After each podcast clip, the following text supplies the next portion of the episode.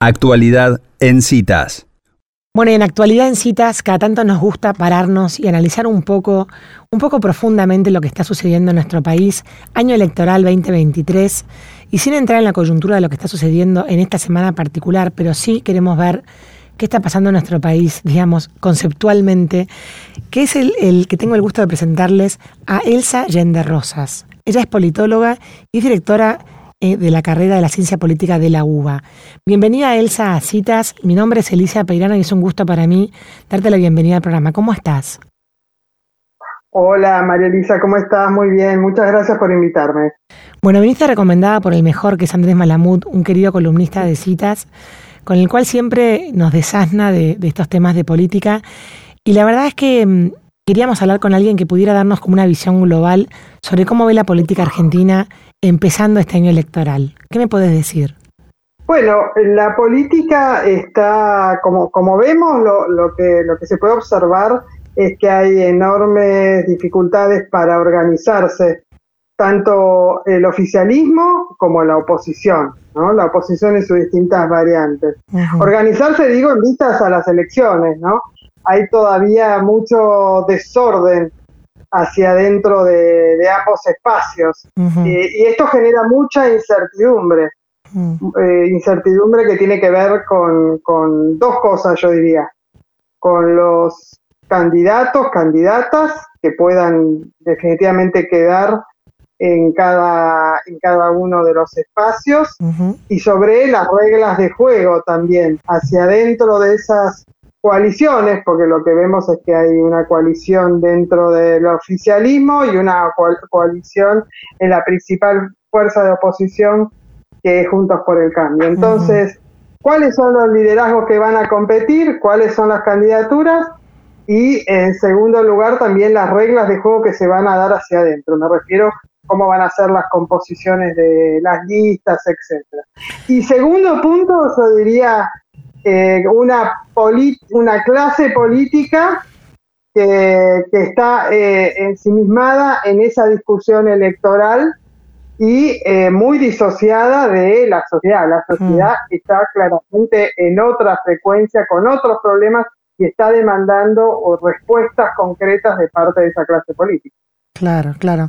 Eh, volviendo al primer punto del tema del desorden, eh, Elsa, ¿vos crees que las, las PASO van a ordenar este desorden? O sea, que este desorden es previo a las PASO y que después el sistema de elecciones intrapartidos va a ordenar este, la cancha, digamos? Bueno, eh, primero tiene que hacer, hacia adentro tiene que haber un mínimo de eh, acuerdo de cómo, cómo van a llegar a las PASO, pero sin duda, eh, yo soy defensora de las PASO, la, las pasos son ordenadoras de la oferta electoral. Uh -huh. Ordena precisamente y, y, va limitando también la oferta electoral que queda después en las elecciones eh, generales, nacionales, ¿no? Uh -huh. Entonces, sí, es, eh, siempre es mejor que haya reglas de, de, de, de competencia y que ordenen eh, la, la, la, oferta en las elecciones a que no las haya, ¿no? Uh -huh. Y, y, por eso la, las paso es, es, es, positiva en ese sentido. Y va a ser, va a ser un efecto estabilizador hacia adentro de cada uno de los eh, de las coaliciones, ¿no? Uh -huh, uh -huh. Eh, otro tema también para, para preguntar, Elsa, a raíz de esto que dijo, es que, de esto que dijiste, perdón, es que um, estas dos fuerzas grandes que se están enfrentando de vuelta tienen un elemento disruptor que es la fuerza libertaria de Milley, ¿no? Que que suena mucho en los uh -huh. jóvenes y que no sabemos cuánto hay de, digamos, de presencia en los medios o cuánto es real eh, que va a terminar realmente cosechando una, una buena porción de votos. Siempre se dijo que las terceras fuerzas como que se desdibujaban una vez que, que sucedía la elección. ¿Qué te parece que va a pasar con Milei o cómo lo ves? Es cierto lo que vos decís y que, bueno que lo recuerdes. Las terceras fuerzas siempre como que fracasaron en la historia reciente desde la vuelta a la democracia, ¿no? Tenemos varios recuerdos de, de fuerzas que irrumpieron con mucho dinamismo y que después hicieron un blef. Este caso, los, los libertarios, sobre todo Milei a la cabeza, eh, tiene una peculiaridad, ¿no? Que es una fuerza donde no necesariamente hay una adhesión ideológica. Hay muchos este, adherentes que dicen que van a acompañar a, a ley, lo van a votar y no, no saben exactamente eh, qué es lo que propone. Pero sí adhieren en cuanto a lo que representa ley, ¿no? Representa ese enojo, esa frustración, por decirlo así, esa enorme decepción que tiene los jóvenes y gran parte de la sociedad con respecto a la, a la, oferta electoral y a la clase política en general. Entonces es un candidato que no necesariamente refleja este, identificación ideológica, mm. ¿no? Porque hay respuestas muy, muy confusas con respecto a la gente que lo sigue eh, sobre algunos puntos claves como el papel que puede tener el Estado, el papel que puede tener el mercado eh, a futuro en esta visión de, de los libertarios, para darte un ejemplo, pero sí hay una coincidencia en todos en que, bueno, eh, mi ley representa ese enojo. Y si tengo que canalizar enojo, bueno, voto a alguien que, más claramente eh, puede manifestar, lo está haciendo en público y puede representar esa visión. Claro, claro. Entonces yo no descartaría, sí, yo no descartaría que, digamos, el, el, peso que está teniendo, la adhesión que está teniendo es real, es real. Este, los números hablan de un 15%, que puedes que, puede subir, ahora está en, ascenso, no está en, en, declive, sino que está todavía en ascenso. Esto no es seguro, esto es una, esto es lo que hablamos, es una fotografía hoy, y acá las elecciones siempre pueden pasar muchas cosas, pero, pero sí es hoy una alternativa, no mayoritaria, pero es alguien que, eh, que, cambia el balance entre las otras dos fuerzas. ¿no? Qué interesante. Ahora, si mi ley eh, ganara, digamos, en realidad el, cargo ejecutivo, ¿usted, ¿vos crees que tiene capacidad de gestión para poder gobernar un país?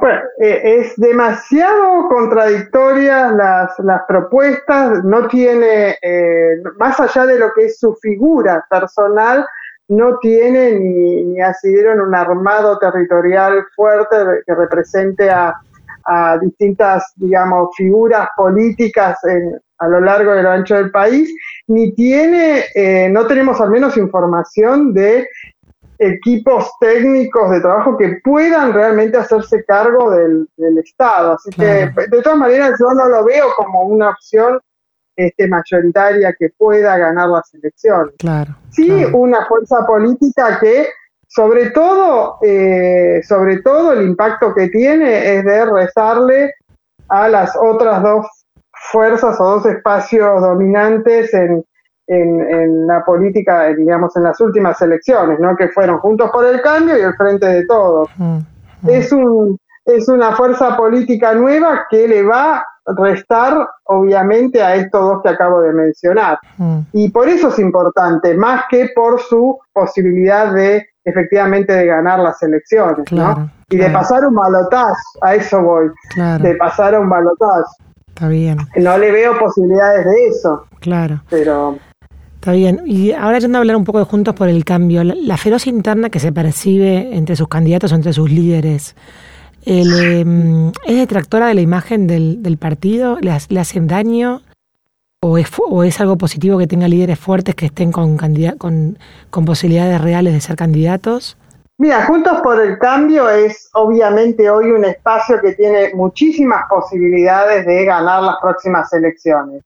Y esta, esta digamos, la existencia de dos y más candidatos, ¿no? Porque no solamente está Bullrich, precandidatos me refiero, Bullrich, Horacio Rodríguez Larreta, también está el radicalismo con, mm. con dos eh, precandidatos este, que estén disputando, aunque sea con distinta eh, fuerza. Esta es una dinámica, una lógica propia de una fuerza que aspira a ganar las elecciones y que tiene realmente eh, posibilidades concretas de ganar las elecciones. Entonces yo lo vería más como la respuesta lógica de un espacio político que puede eh, efectivamente eh, ganar en las próximas elecciones y que en consecuencia aparecen estos, estas distintas alternativas que tienen en común, desde mi punto de vista, tienen en común una visión general, ¿no? De, qué es lo que, eh, cuáles son los asuntos a resolver y cómo resolver. Hay una coincidencia en términos más bien generales. Después cada uno de los precandidatos tiene su propio perfil político, ¿no? Mm. Eh, temas con lo que la sociedad los identifica, eh, con, características más particulares. Pero, digamos, lo que tenemos que, asumir es que en, democracia, afortunadamente, en democracia y cuando las elecciones funcionan correctamente, es lógico que las fuerzas políticas tengan varios precandidatos o precandidatas a, a, ocupar el cargo ejecutivo, ¿no? Es como una consecuencia lógica. Sobre todo esto que te digo, cuando lo que se supone es que el, eh, Juntos por el Cambio tiene muchas chances de ganar en las próximas elecciones, ¿no? ¿Es cierto que el, nivel de, imagen del peronismo está históricamente en sus niveles más bajos? Está en sus niveles más bajos y eh, todos los las figuras eh, o los precandidatos, por decirlo así, todavía no lo son, pero bueno, los nombres que aparecen como posibles eh, candidatos de, del Frente de Todos, todos coinciden en tener un alto nivel de rechazo de la sociedad, ¿no? Estamos hablando de imágenes negativas que tienen por arriba del 60%, mm. eh, todas por igual. Pero hay una ventaja y hay alguien que lleva la ventaja ahí, en ese espacio que es Cristina, de eh, Cristina Fernández de Kirchner, ¿no? Que ella tiene, eh, siempre cuenta con un, con, un, este, con un núcleo duro de votantes que bajo cualquier circunstancia, en cualquier condiciones, la acompañaría. ¿no? Mm. Ese piso es muy alto y es el más alto dentro del espacio de, del frente de todos. Pero a la vez ella también tiene un techo bajo, o sea, tiene un piso alto, pero también se le acota esa, esa eh, ese poder electoral porque tiene también eh, alto nivel de rechazo, como dije. Entonces tiene un núcleo duro de seguidores, pero a la vez tiene un alto nivel de rechazo hacia afuera de la sociedad. Entonces, ¿El núcleo duro de eh, seguidores a, cuánto asciende el de Cristina? Bueno, ahora yo creo que estaría alrededor del 23, 25%, ¿no?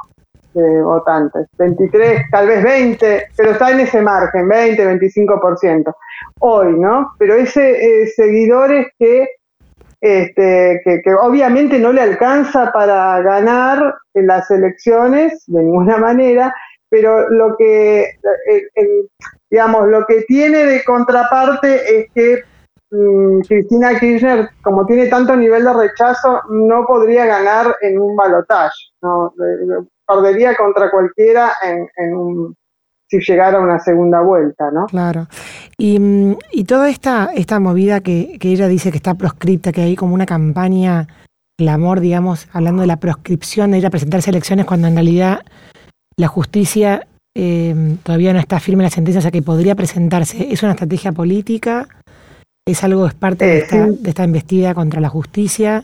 ¿Cómo lo analizar? No, no, sin duda, sin duda es una estrategia política hacia adentro de su espacio, de su corriente, del kirchnerismo. Es una forma de mantener una épica de, combate, de lucha, por decirlo así, de confrontación.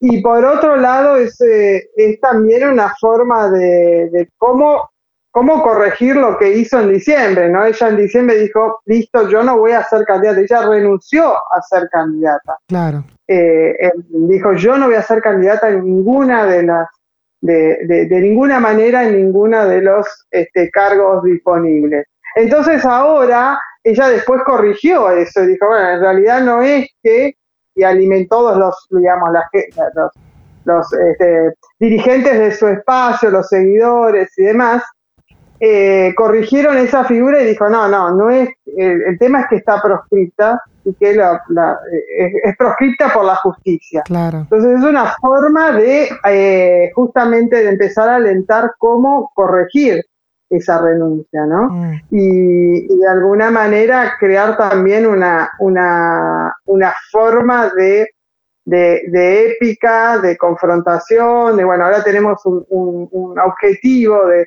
de seguir generando una, una energía eh, que, que, la acompañe en este proceso, ¿no? Claro. Y Elsa, ¿cómo analizás la, el, por lo menos que lo dice la, la postura de Alberto Fernández de presentarse a una reelección? Bueno, es una situación totalmente atípica, ¿no? Eh, yo, yo creo que, eh, digamos, nunca hemos visto que el presidente se vea, ¿no? desde las pasos, se vea en la en, en las pasos en igualdad de competencia con, por ejemplo, con sus ministros, ¿no? Mm, Esto mm. sería bastante inusual bastante inusual. Yo creo que es una estrategia del presidente para mantenerse con cierta cuota de poder, mantener esa expectativa de que, bueno, tiene, tiene algún grado de poder, de decisión, que participe en la, como quien dice, con, de tener la lapicera en las en las elecciones de candidatos, en el armado de las listas, ¿no? Porque si no, bueno, yo ya no voy a la red, Claro, yo digo, yo no voy más. Si él, si él dice, bueno, yo no voy a la reelección, queda como una figura totalmente prescindente, ¿no? Pierde total eh, eh, poder o centralidad, en, por lo menos para sentarse a negociar hacia adentro de su espacio. Claro. De su espacio me refiero del espacio del frente de todos, ¿no? Entonces, esa es la figura, cuando ya no puede ir a la reelección, es la figura que se llama también como el pato rengo, ¿no?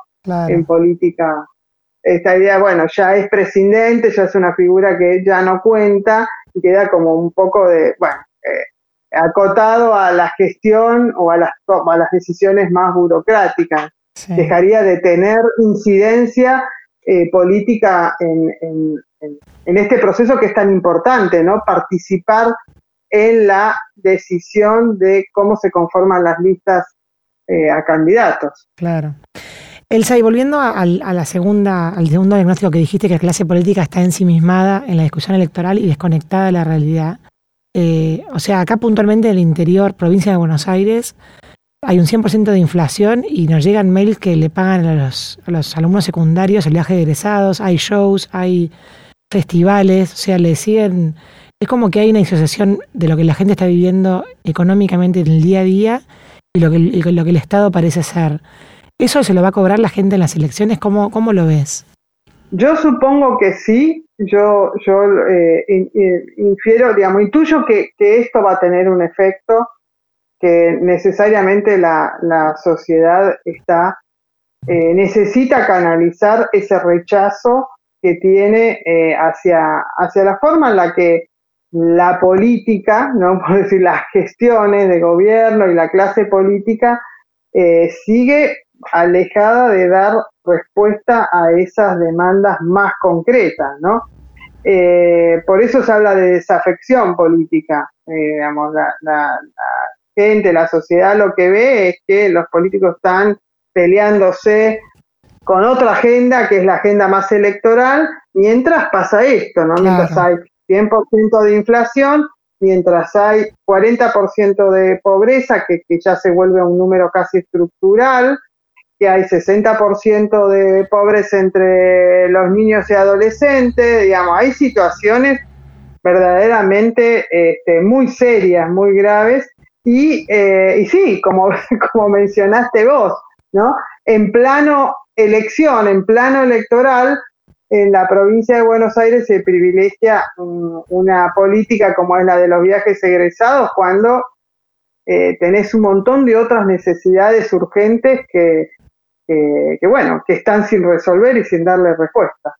Tal cual. Bueno, Elsa, la verdad que ha sido súper interesante escucharte. Eh, te agradecemos mucho por esta, esta, este inicio de, año político en citas. Y bueno, y preguntarte si querés agregar algo más que no te haya preguntado que, que te ves que valga la pena rescatar. Eh, no, la, verdad que no, me agarraste de sorpresa con lo de la pregunta. Eh, no, para mí ha sido un gusto eh, estar en contacto con ustedes. Este, ojalá más adelante podamos hablar nuevamente y esté el escenario un poco más claro, ¿no? De cómo de cómo sigue la, política argentina y, también la economía argentina. ¿Te puedo hacer, te puedo hacer la última pregunta? Te puedo hacer la última pregunta que es ¿por qué vos crees apareció. que sí apareció? ¿Por qué vos crees que porque viste que todo el mundo como que cuando va subiendo la inflación y todo el mundo se empieza a preocupar y dice esto va a explotar, esto va a explotar? En diciembre del año pasado hasta se habló de saqueos que iban a ocurrir, que al final no ocurrieron. ¿Por qué crees que no explotó, entre comillas, esa parte social? Bueno, porque la verdad que, en general las explosiones, como es estallidos sociales, eh, siempre han ido acompañados con algún, no, ha sido puramente espontáneo, sino que siempre ha habido algún grado de, de, coordinación o de participación, diría yo, ¿no? De participación de política, de, de, la dirigencia política en algún sentido. Y yo creo que ahora, en este caso, eso está con un nivel de contención muy fuerte de parte de intendentes, de parte de dirigentes sociales, ¿no? De movimientos, de los movimientos sociales. Hay una política, hay una decisión de contener, de hacer contener estos a estos sectores que están demandando cada vez más, que están, digamos, este, desbordados por la inflación y la situación social, ¿no? Tal cual. Bueno, Elsa, te despido, pero es una despedida momentánea porque creo que vamos a volver a hablar en otros momentos del año. Muchísimas gracias por esta cita en Actualidad en Citas. Gracias. Gracias a vos y con gusto, ¿eh, María Elisa. a disposición. Adiós. Saludos. Bueno, y así pasaba inaugurando Actualidad en Citas Elsa Allende Rosas, politóloga, directora de la carrera de Ciencia Política de la UBA.